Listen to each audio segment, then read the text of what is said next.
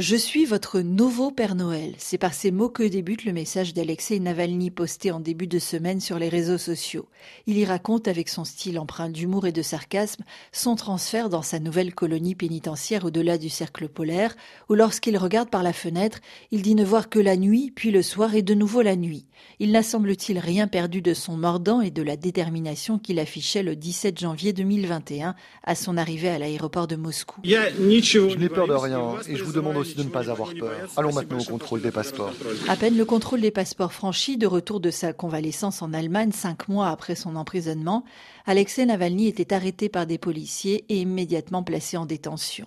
Le défenseur des droits de l'homme russe, Lev Ponomarov, président de l'Institut Sakharov à Paris. Il a fait un acte héroïque en décidant de rentrer en Russie, parce qu'il est bien sûr l'opposant personnel de Vladimir Poutine, pourvu qu'il survive.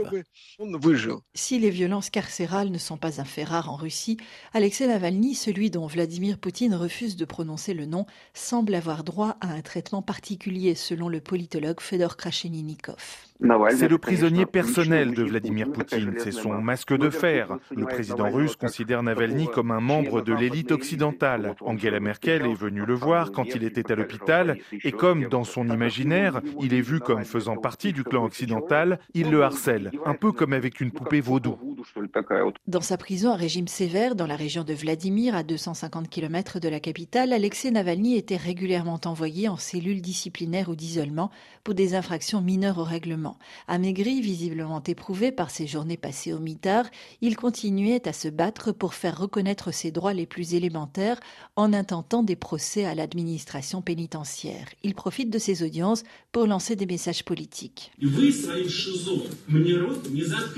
ne me ferez pas avec votre cellule d'isolement. Poutine associe des centaines de milliers de personnes aux crimes qu'il commet. Il est comme la mafia, qu'il y a elle par le son des centaines de milliers de personnes.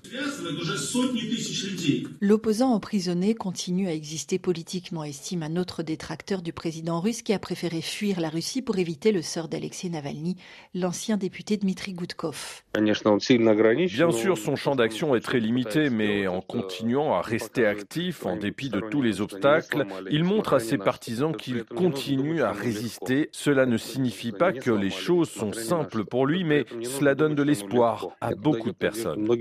Ne pas se faire oublier désormais au-delà du cercle polaire, une gageure pour Alexei Navalny qui parvenait jusque-là à donner régulièrement des nouvelles de sa vie derrière les barreaux dans des messages transmis par ses avocats.